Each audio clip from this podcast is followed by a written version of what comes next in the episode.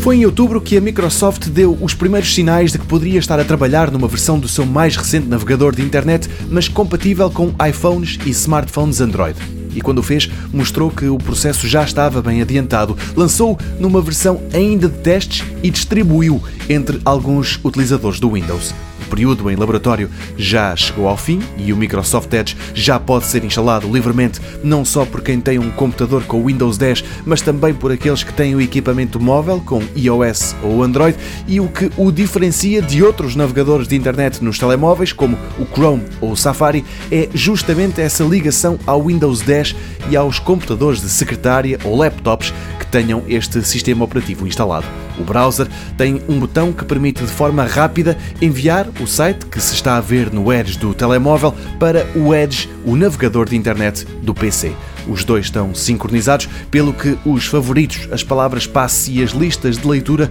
estão também sempre atualizadas, tanto no smartphone como no computador. Para quem não tem um PC com Windows 10, este lançamento pouco importará, mas quem usa e ao browser oficial, o Edge, talvez deva considerar a hipótese é gratuito.